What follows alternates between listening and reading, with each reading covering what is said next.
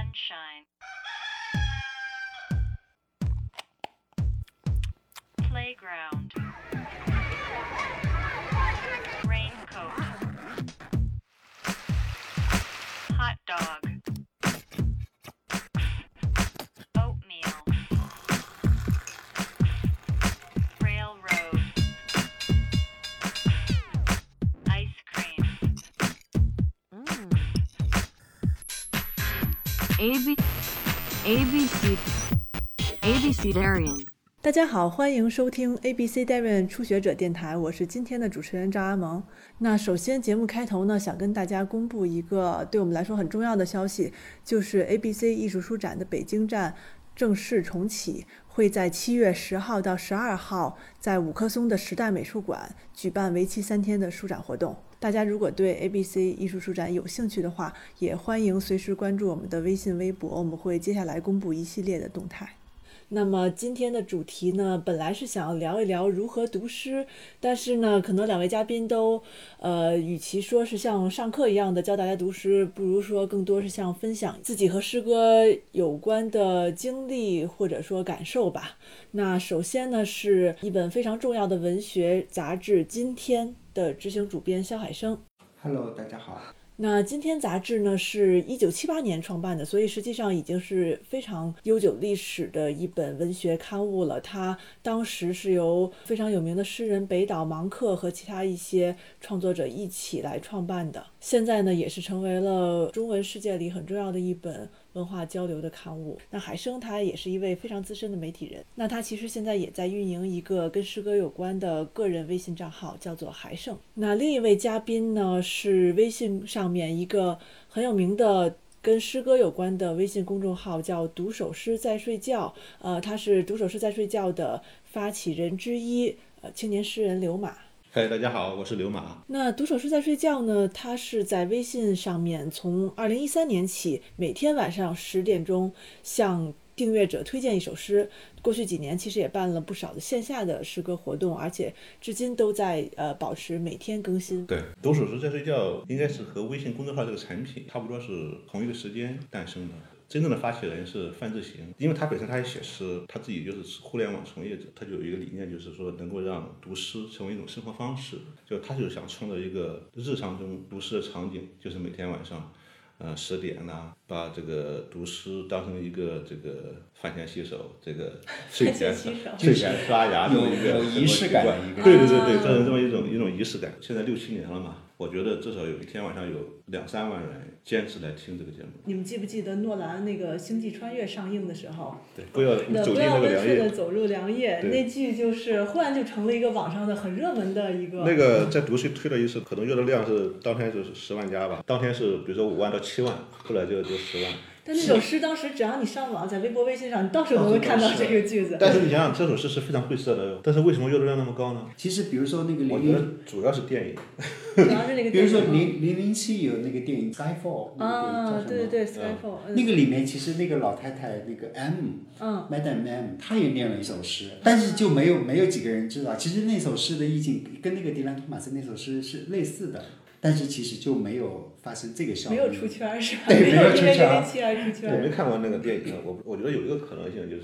首先这个电影本身是不是现象级的，第二就看这个诗歌和这个电影本身嗯它没有产生化学反应。对，嗯因为《星际穿越》还是很多人就是很喜欢，然后看哭了的。对可能在那个澎湃的情绪里，但也是因为然后有这那那个句诗诗在电影里面前后念了好几 对遍，是吧？对 对，那你一直洗脑是吧？对，那句诗的确它还是容易比较容那易我觉得记住那我觉得那个电影是给那个首诗这本身找到一个很好的场景，嗯把它放到宇宙的这个这个视角中去看的时候，本来这首诗你如果孤立的去读它，你可能完全不知道他在说什么，嗯但是你把它放到这么一个一对，个大家好电像影突中，然能够理解这首诗突。然理解这首诗，而且突然感受到这首诗的就帮他解读了一下。对对对，所以读睡会有类似的效应效果。其实读书的鉴诗也，其实他就是想给读者创造一个这种去理解一首诗的这个场景场景。之前不是还说一种大家遇到诗歌的场景，就是网上摘的那种金句，嗯嗯就是比如说北岛老师就是啊严重的被金句患了嘛，很多人一提起来。这个高尚是高尚者的墓志铭，这个嗯卑鄙是卑鄙者的通行证。哈，其实这个诗前言后语都已经像失传了一样，是吧？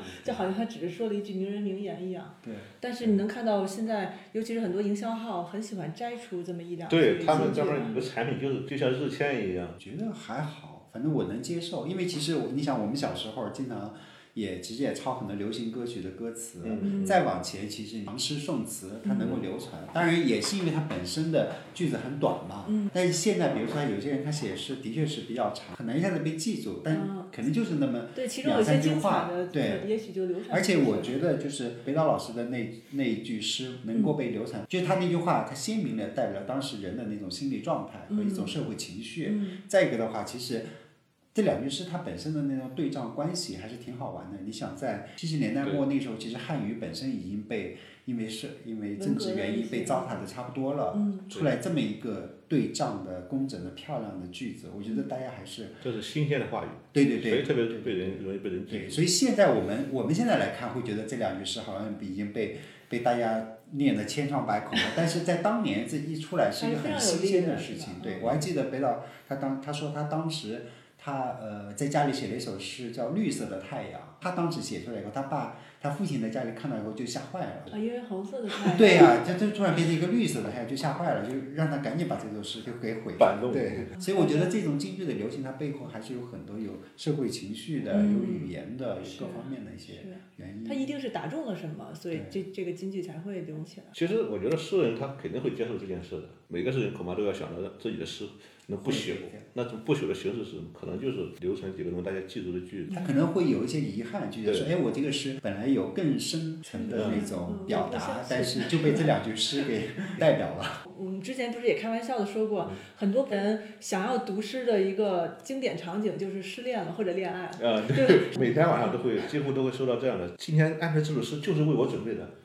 不睡，你为什么这么懂我的心呢？立刻代入了。对我今天失恋了，你给我推荐就这么一个伤心的诗，本质上，其实诗歌，我觉得它一个很重要的其实就是共鸣嘛，吧？对对对我觉得在这个上面，它的确是生效了。所以实际上它是帮你很好的提炼了你周围的生活。没错。按说它是很适合在你的一个日常场景中被激发出来的。对，我不知道你们有跟读者有过这样的交流吗？有些读者会会说出来，有的读者可能会觉得从来没有读过诗，但是当看到一定景象时，会有内心会会生发出一种诗意吗？诗意，但是他不知道这个如何去表达。哎嗯，他那个意识中有诗了，他会想象着啊有这个句子出来了，他有那个想要表达的那种那种冲动，这种情况下他可能就是说会触发一触发他去写诗，二触发他去阅读。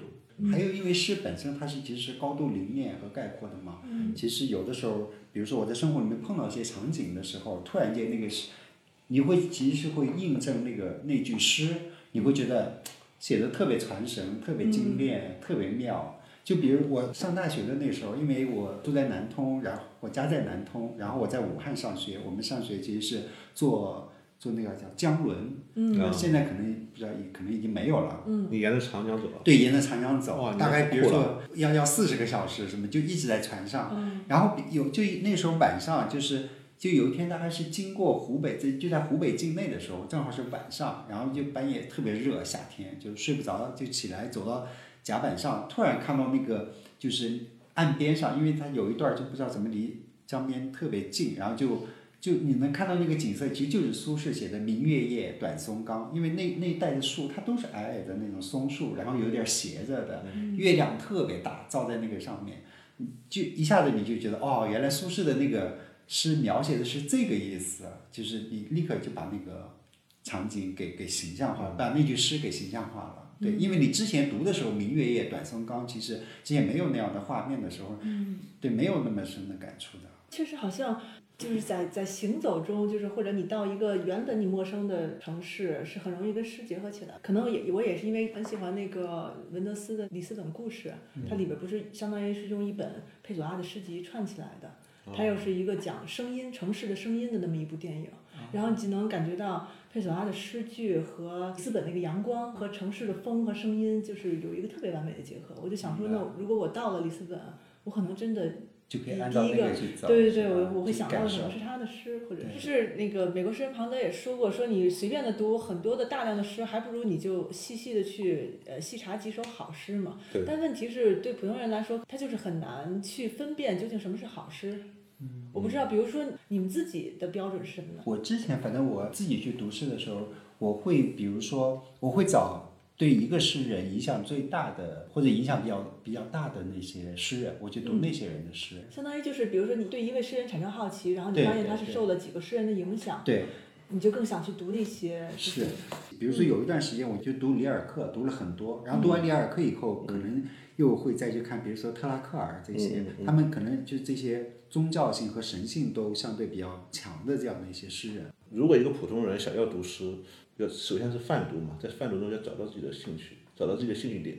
你才会接着读下去。大众泛泛的说，不知道哪些诗好，不知道哪些诗坏，嗯，我觉得这些都没有意义的。你首先要接触诗，读者这种排斥的观念，是因为他不接触诗的结果。他如果真正接触诗，他会从自己的兴趣出发。如果你不阅读诗歌，你永远不会知道。当他发现了自己，就是说，就像你是突然喜欢一个诗人，那就说明你找到自己的兴趣了。他的诗里面肯定有你的兴趣所在，你才会去去读它。你肯定要找共鸣嘛。这么多诗人，这当代诗也好，还是古代诗人，那么多诗人，他们也也不是说每首诗就是说让所有人都喜欢。这个诗歌是诗歌和和读者之间是是互相寻找的关系。诗人在写一首诗的时候，他表达的是是他最内心最隐秘的东西，这个最隐秘的东西他要用最独特的表达，他会觉得他才会觉得自己的诗写的有效。但是这就这就造成一个诗歌的难度，这个难度就在于我能不能找到在读者中能够 get 到我这个点的人，能够能够和我的这个点能够产生共鸣的人。所以说，一个普通读者想要读到他喜欢的诗，他可能就要受到这种这么一种挑战。我觉得可能还是跟当代艺术有些像，就是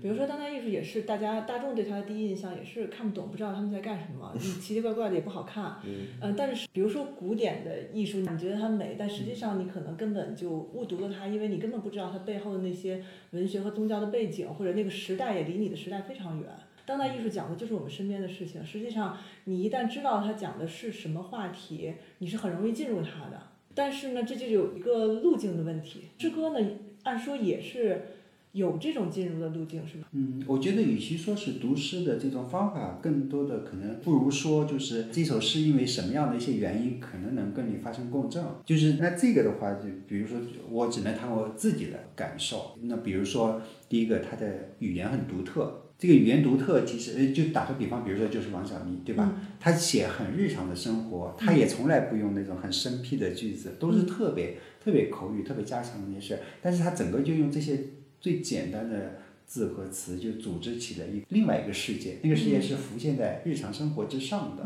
它其实给日常生活赋予了另外一些东西，让你觉得说日常生活它是可以能够被忍受的，或者你是甚至是能享受的，嗯你能感受到里面的魅力的。对他那个对日常的句子本身其实有新鲜感，就对是它可能是激发了你对生活的一个角度的一个对对看对，法所以其实语言，我觉得因为诗歌它首先得是语言上，得得独特，得有这个可能是一个。再一个的话，可能是比如说它是有对我来说，我喜欢有那种大量细节的东西。嗯，对，因为这个细节其实也帮我跟在跟这个诗建立关系，让这个诗跟我过去或者未来的生活建立关系。对，但可能是因为我自己的就是是比较一个画面感的那种思维方式。嗯，对。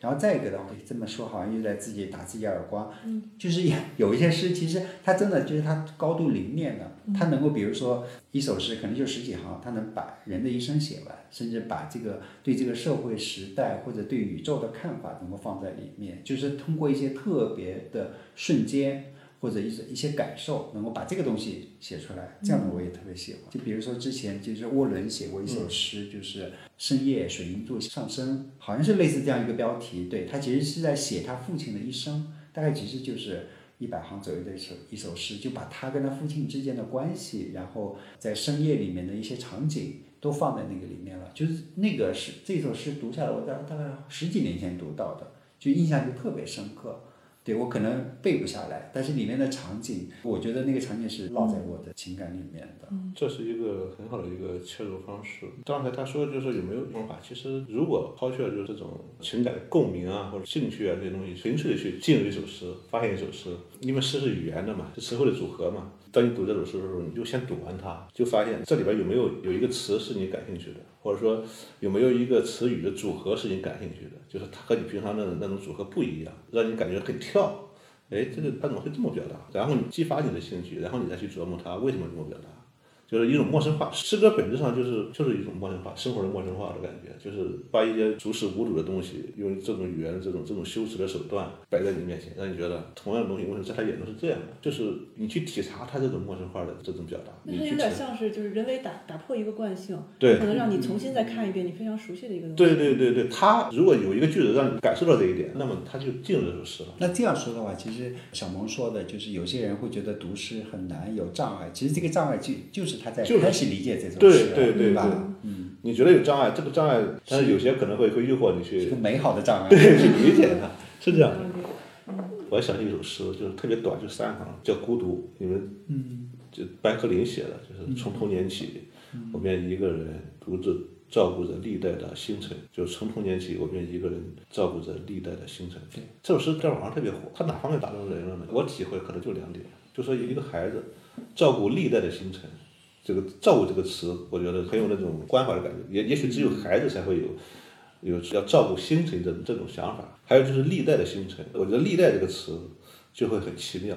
星辰它是永恒的呀，相对来说是永恒，人是多短暂，为什么还要用历代的星辰？就是这首诗非常有它的这个时空的一种纵深感，而且很多人说这首诗几乎写进了这个《小王子》这本书想要说的话，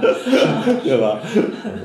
哎，那刚才呃，因为我也想说，因为你们也提到一些唐诗宋词，因为它本身的韵律感，至少有人会觉得它更更朗朗上口一点，它更有那个就是韵律上的愉悦感吧，它会给人一种，比如说，那会不会就是把诗歌听觉化，实际上一定程度上可以帮助别人进入诗歌，比如说。读首诗在睡，你也提到，当时是最早在微信还没有那么容易的嗯嵌入一个音频的时候，他就开始往里嵌入音频。对。当把一首诗朗读出来，它通过听觉来进入读者的时候，会不会比它在纸面上的时候更更生动？对，因为我觉得诗歌它从诞生的时候，它其实就是应该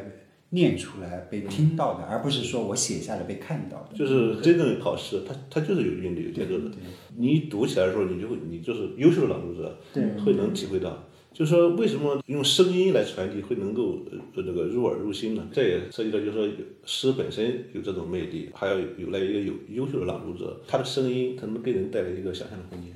曾经有一个有一个读者特别执着，就说能不能让那个谁谁谁读我的诗？他就认为这个声优他的声音能完美的诠释他写的诗。神声优仙是我们我们都是一个是他很专业，他是一个配音演员。哦你其实是找一些专业的配音人士对来帮你们读诗。专业的人也有很呆板的，嗯原来天水还问我要不要去读诗，被我一口拒绝了。我说我这个是，我我其实会觉得说看诗其实是一种退化，其实你是丧失了那个诗歌里面很多。因为其实八十年代那个时候，其实是有很多这样的一些线下聚会的。其实包括今天他们早期的那群人也是这样的，就比如说几个人聚在一个朋友家，或者找一个地方，就是周末的时候找一个公园儿，嗯嗯坐在地上，大家一一起开始读诗。当然，他们那个读诗其实有一部分，他们读的是自己写的诗，其对实就创更作交像流对对，更像一种创作交流。但是我后来看那种历史照片里面，也有那种，比如说他们在玉渊潭公园里面读诗的时候，旁边就就是里三层外三层的，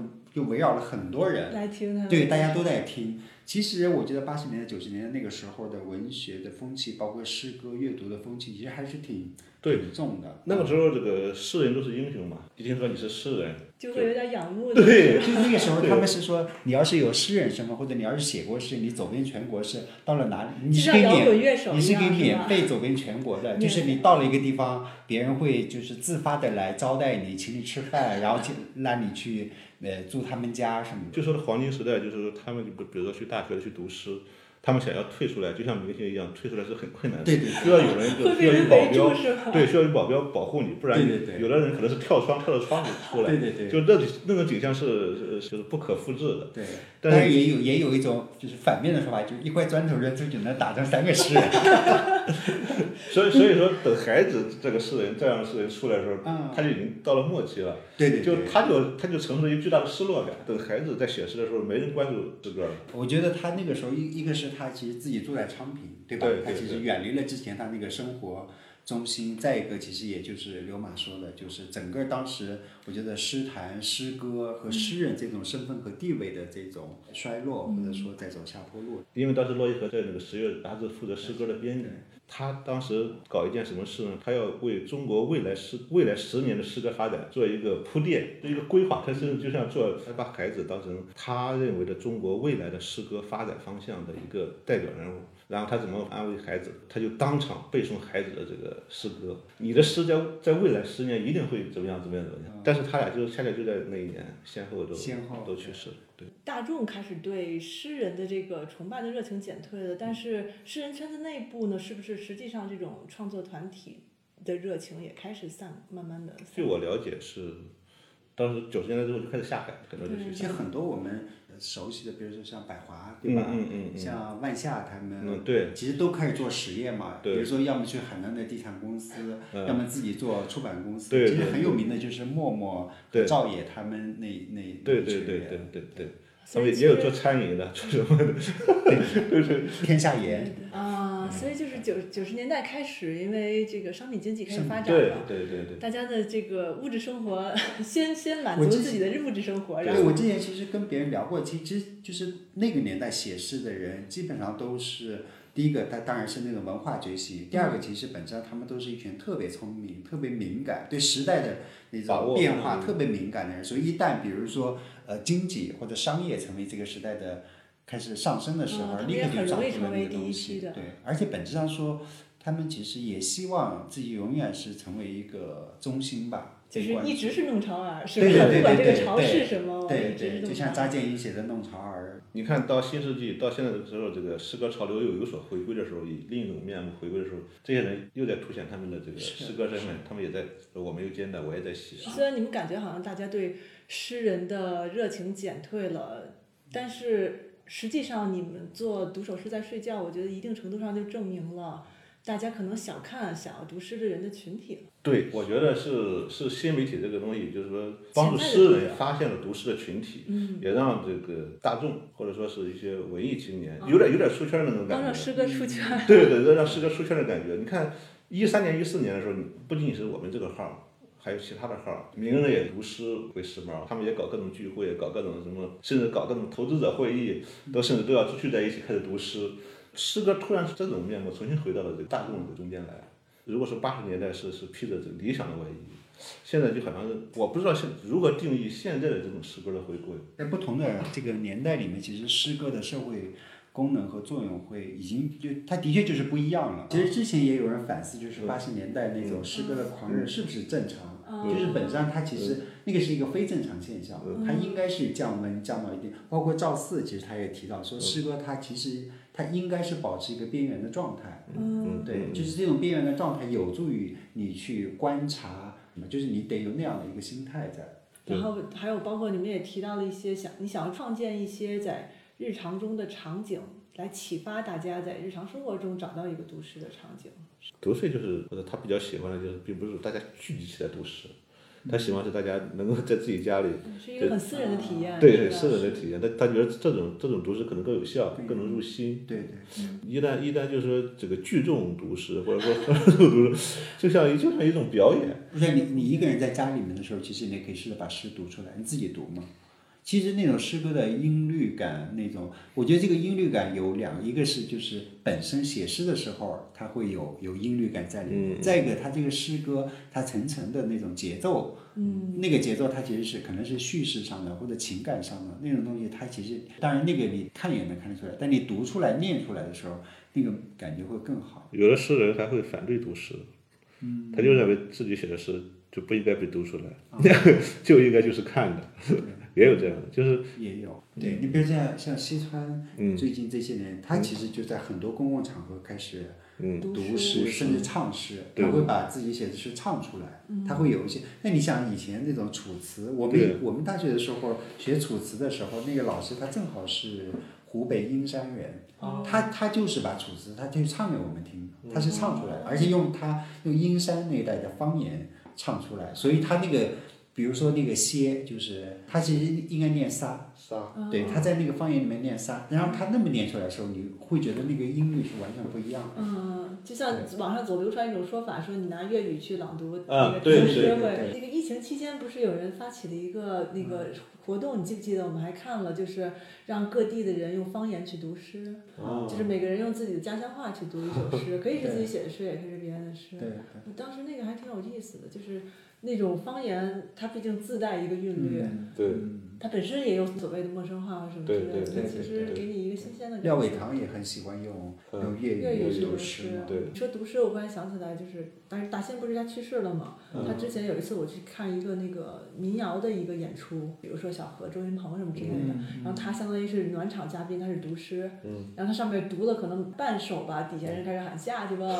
但他无所谓，他对啊他真的无所谓，他就是大方的把所有诗读完。他们那个诗派是是有朗诵传统的，大仙、黑大村、圆明园诗派嘛，嗯对对对，叫浪诗嘛，人家就叫浪诗。你看欧美的那些诗人，他们在朗读上花的功夫是很大的。对包括你像俄罗斯的那些诗人，其实俄语本身的一个就是音律感很强，因为它那个发音的原因，有就音律感本身就要强。第二个就是俄语诗歌里面，就是写的再烂的人，它里面都是有音乐性、有那个音律在的。但是像现代，比如说汉语的，可能现代诗写作，它可能更多的有有些人他可能就追求哲理或者追求情感，他可能嗯就是国内的诗人都在一块儿还不太重视，这几年开始好点儿。你看欧美的诗人，因为朗读是他们很重要的一个嗯他最重要的一个环节，就是那么很多人就很花心思啊。你看甘德做了一个 MV，MV 里还要现场和他有一个嗯要合有音，要有这个合合音音对对对做的太足了，有一点。宋词其实后来，比如说像，别比如《甄嬛传》里面，它其实都不是都把燕姬绕的词给唱出来了嘛？再包括我们小时候看的八六版的《红楼梦》里面，那些都是唱出来的嘛，对吧？对，最近有个剧特别火，叫《清平乐》，清明清明月我也在追。对，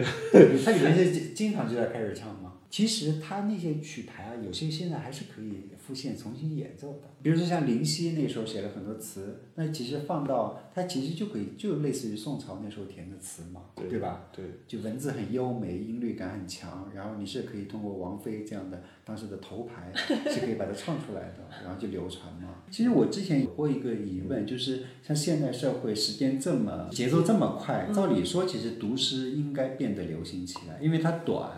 然后又就是现代人越来越敏感，那种情绪和情感越来越外露哦你，觉得现代人越来越敏感是吗？我觉得现代人的情感变得越来越嗯不敏感，就是因为 他不，那种敏感是指情绪上的那种敏感，情绪起伏大是吗？对，如果你想说的是， 对，但这种东西它其实跟诗歌它是有一些，虽然不是说它是完全一也步调一致的，但呢，我觉得它里面是有一些类似的地方，或者说有一些对触类旁通的一些地方。不管怎么样，其实你就先开始吧。就像波罗茨基曾经说过，他说诗集先应该放在任何地方，就卫生间、窗台、呃桌子上任何地方，你触手可及的地方，你随时拿起来就可以读，因为你其实读个几行，你可以随时把它放下。但有可能在不知道什么场合下，或者不知道什么时候，你可能就会读到几行特别打动你的话，那你肯定就会持续下去了。首先你要打开一本诗集，读上两行，对吧？可能有感，可能无感，今天无感，也许明天就有感，对对对，就是这样。就像你刚刚说的，就是你觉得很多人都会觉得说诗歌是很难的，嗯是会有障碍的。其实我觉得没有那么难，没有那么多障碍。你你翻开来看，当然有一些会比较晦涩的，是吧？嗯对比较奥登的诗、布鲁茨基的诗比较比较艰涩的，但是也有很简单的，沃尔科特那种，对吧？和嗯啊希波动斯的卡白这手种，绢儿，我对我觉得像希巴斯希波斯卡这样的这样的诗人，在对国对内对，就很日常，包括你喜欢的王小妮，对嗯吧？对嗯就就都特别日常的，就我今天出去买了十个土豆，嗯他写成了一首诗。我在家里煮一锅白米饭，嗯对，走在米的香气里面，就这种诗歌，就大家其实接受门槛很低的，而且跟每个人的日常生活都是相关的，只不过是说绝大多数人是不知道有这样的诗歌存在，所对以他会他会有那种印象。特别是王小妮的诗，我也想说两句，就是之前我读过她很多诗，其实感觉并不是特别深，但是就因为因为这件事之后，嗯啊，嗯，再去读的时候，忽然发现有好诗，而且特别好。特别好。对，这是一种很奇怪的一种激发，你知道吗？读诗这么这么对奇对怪，对，就是你当没你有想到，对通过当你这样一个事情，王小对妮跟你建立了关系。对对对对对，我其实也想问一下，你们两个人是怎么就是喜欢上诗歌的？对，那个就是，比如说在，我应该是在大学的那个时候，因为其实说实话，我我们读大学的那个时候，我觉得诗歌的出版还差的，嗯其实没有现在，反而没有现在好。嗯完全没有，可能现在现在就是不及现在的百分之一。就是那个时候你要看到一本好书的话，真的是特别想占有它，你知道吧？因为你在外面其实看不到那么多好的，特别是那种翻译的诗歌很少。所以那个时候在图书馆，比如说看世界文学或者外国文艺的杂志的时候，看到好的，你如果把它摘抄下来，然后后来嗯，大概就是网络开始了以后，我记得那个时候网上出现了一个叫呃灵诗岛。嗯，对对，临一时个党诗对一个吧诗歌库，对对但对，是里面有大量的，就是它是按照那个字母，等于说做了一个，这个对，做了一个做做了一个体系出来了。然后我就反就在网上看了很多那个，然后比如说有喜欢的诗，我就把它全部呃 copy 下来，然后自己就把它打印出来，还装装订成了几本书。那随身带着小册子是吗？对对对，一直到现在，我前段时间在家里收拾的时候啊，还把那个翻出来了，就你会看哦，那个时候看了些什么。但是反过来，就是从另外一方面说呢，我觉得那个时候可能还是就是。反正什么都看嘛，其实小说也看了很多，对吧？对好像诗歌在里面也不是特别的突出，所以我也，所以后来我没有成为一位诗人， 有马成为了一位诗人。那诗人来分享一下。啊，我我我从小我这个上小学的时候啊，我就开始这个因为一次订阅杂志，使我对诗歌产生了一种痛恨，你知道吗？这个小学时候那个大家都都要订杂志嘛，但是我爸呢订了一本杂志叫《诗神》，神神仙的神神仙的神，是当时一本诗歌杂志，原来河北省的一个官方的诗歌刊物。你想想，我才上小学三年，当时就看了两两页我就看不下去了，完全读不懂，而且就我当时感觉写的巨差啊！我觉得，哎呀，这个诗怎么这么难看呢？ 后来互联网出现之后呢，我当时在写小说，我不知道你们知不知道有一个文学网站，在 BBS 时代就是北大在线的一个新青年网站，嗯嗯，当时的当时的发起人有胡旭东啊，还有那些人，范志贤也在里面，我是那个那个论坛的版主，那个论坛小说诗歌是不分家的。但是我主要是写小说，我是什么时候开始认真对待写诗这件事情呢？还是和读书有很大的关系。当时范志行就是说，就是约着大家一块儿来写这个东西的时候，我才真正开始就是重新看诗歌。但是当我开始读这些国外的诗歌的时候，我突然感觉哇，原来我读的那些诗为什么那么差？就三年级读的，我觉得现代诗的源头还真是要从外国诗中去去寻找源头，就是对，现在包括就是那优秀的翻译的诗作，你就明显感觉差距在哪儿。然后这几年我我读的特别多嘛，也才开始尝试着写一些自。己写，对对对对。那你们刚才其实也提到了，大部分诗人名字可能现在大家读的诗里百分之八十以上吧，可能这都保守了，都是国外诗人的诗，那可能就涉及到一个翻译的东西。嗯，就很多人是认为诗歌其实没办法翻译，你你翻译成另一种语言，实际上就已经是另一首诗了。比如说，就拿里尔克举例的话，因为那个很多著名的诗嗯人都翻译过，对对呃尤其是诗人里面翻译他的特别多。其实很你可以看到同一首诗，他们翻译的版本大相径庭。对，然后，呃，一定程度上，有些诗人是有自己的创作，或者他用他的嗯语感去把这个同一个意象重新说了一遍。对是的，我觉得对我来说的话，可能就是我对这个其实没有那么的介意。就比如说一首诗，它只要它不被它翻译成一首烂诗，那种烂诗你是能感受到，比如说它的那个词用的特别的庸俗，或者特别低俗，或者它的节奏感、音律感完全丧失，或者就是它完全就你加一个逗号连起来就变成了一篇文章，就就散文是吧？对你只要不要翻译成那样，就是，然后就是在你翻译成的这种汉语版本，嗯就是你觉得这是个好事，你读了以后，你还是有能有有情感的这个共鸣，然后你能读的自己就是就接是只受要的。诗意还在这个传递对，那对那这个翻译对可对能对就是我成功的一定程度。对，所以我是能接受的，但是当然有一些，比如说像北岛老师这样，他就是比较严苛的，他会觉得说啊、一定要按照什么样的风格或者对，嗯，他可能会先去考量那个诗本身的节奏感，然后对再再进行翻译。你说诗歌无法翻译，这个太绝对了。嗯就像你诗歌，诗歌没法没法被被彻底读懂一样， 就是这是一个绝对性的一个一个理念。诗歌说绝对这样，就是没法翻译。但是对对，诗歌要你要是真这么说，诗歌确实没法，你不可能一个人的对想法完全传对递给另对一个对，就人。跟当代艺术是一样对的它。对一定有啊，所以所以说，从一个语言到另一个语言来讲，我觉得这是这是这是一个诗歌的生长。对，嗯就是说，他被他被另一个诗人、另一个翻译者重重新发现他另一面，或者说他，嗯呃，也可能是也可能是误读啊，这本身这肯定是有误读，怎么具体一个词一个什么的理解不一样，可能这这个事就就不一样。但是但是但是没有关系，那么多那么多作家，那么多诗人都在同时翻译里尔克，就是大家比较比较一下，就是因为你不懂德语嘛，对吧？你也没法去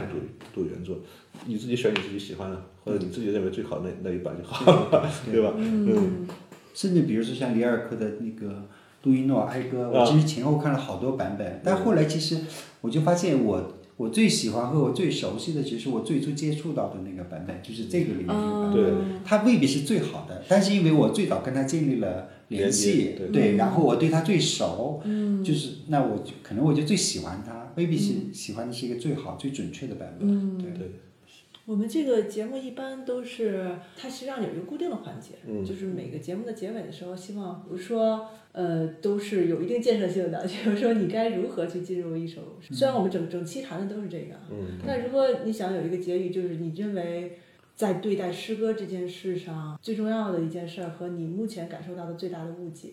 我觉得最大的误解其实真的就是，其实诗歌应该跟现代人的生活其实关系更加紧密才对，对，而不是像现在觉得说的没有关系，甚至是有障碍的一种存在。然后最重要的一个，我真的觉得就是。就是设计又又不贵，而且一般都设计的很漂亮，你就多买一些放在家里，哪怕放随时可在以床头看。好看都可以对，。哪怕为了纯粹为了好看，因为市集其实它出版大家都还是挺讲究的，它的开本装帧，对，你就当买买家居饰品也多买一些，又支持了诗人，说不定自己跟里面的诗歌有。说不定我在客厅里边打扫卫生的时候被他绊倒了，我就翻开了一首诗， 对对对，进入了诗歌的世界。 是美告诉国那些人，这个买金属比买假书还要便宜。 对对对，精装的装饰书架的假书还挺贵的 呢。有道这个理。其实就是那个之前有一个美国朋友，他翻译了很多诗，他其实那些诗，其实我觉得啊，他描写的很多就是美国那种中产阶级家庭主妇，呃，在家里面，其实那些对家庭主妇的，大家都知道生活很枯燥、很无聊嘛，很无趣嘛，但是其实你。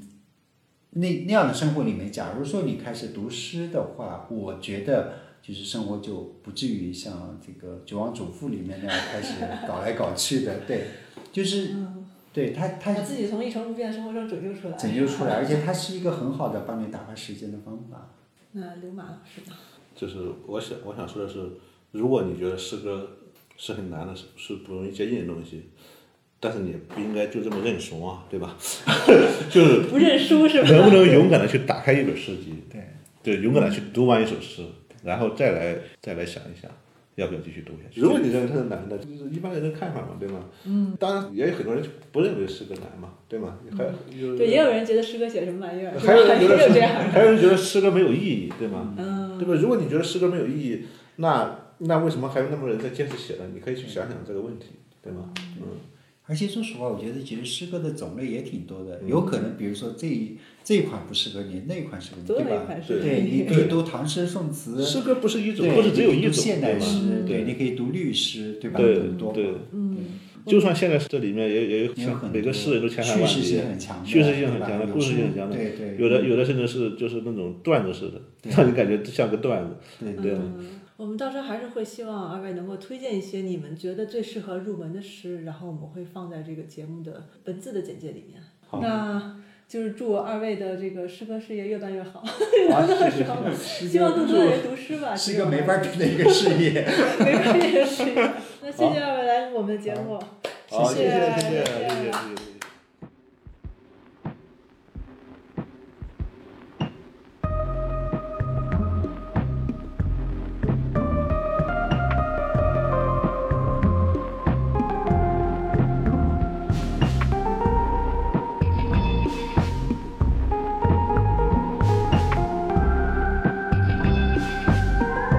我是天空你的一片云，偶尔投影在你的波心。你不必压抑，无需欢喜，在转瞬间消灭了踪影。我是天空你的一片云，偶尔投影在你的波心。你不必压抑，无需欢喜，在转瞬瞬间消灭掉踪影。你我像风在黑夜的海上，你有你的，我有我的方向。你记得也好，最好你忘掉。在这交汇时无放的光亮。我是天空里的一片云，偶尔投影在你的波心。你不必压抑，无需欢喜，在转瞬间消灭掉踪影。